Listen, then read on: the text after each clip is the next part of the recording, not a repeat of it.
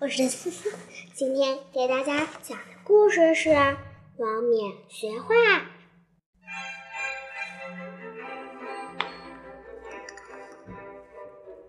思思姐姐与朵朵姐姐率先领奖。王冕学画。王冕是我国元代著名的书画家。他画的墨梅很有名，可是他小的时候学画画非常不容易，因为家里穷，王冕没有念什么书，七八岁的时候就去给人家放牛。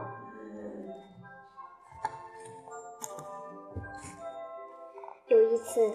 他听到附近学校里传出朗朗的书声，深深的被吸引住了。于是他偷偷的跑到学校外面，听学校的学生读书。一堂课下来，那些学生读的内容，王冕竟然都能把它们记下来。有时听得出神。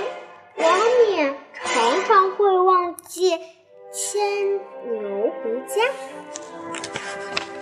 为了这件事，他经常被父亲痛打。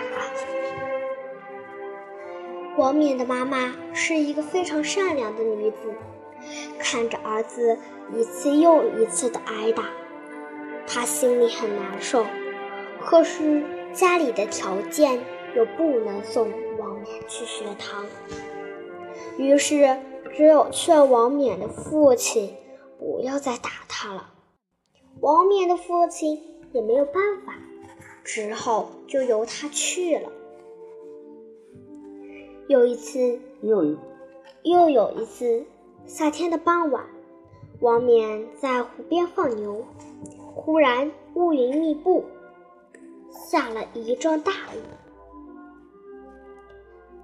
大雨过后，阳光照得满湖通红。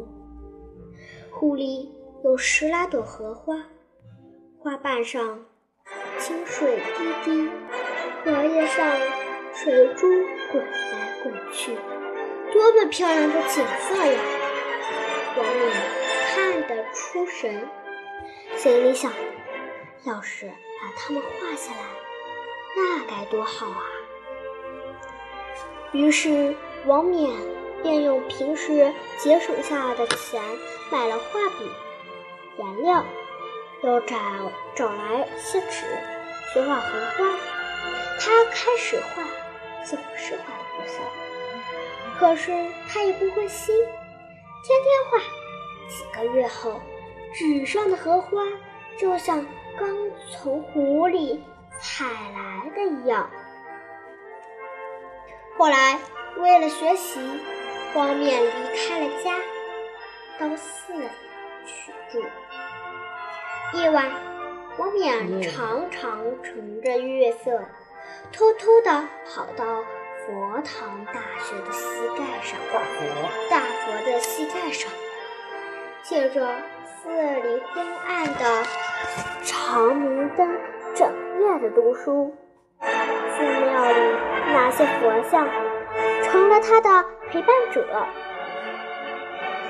就这样，王冕一直在这种艰苦的环境下勤奋的学习，终于成了一代著名的大家学者。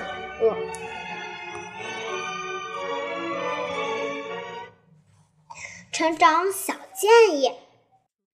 古人在如此不利的条件下还坚持读书，而我们现在衣食不愁，书籍随手可得，却读书少少甚少甚少，实在令人惭惭愧惭愧惭愧。从古至今。读书都是社会底层人民改变命运的最佳途途径。当然呀，我们现在读书学习也不能免俗。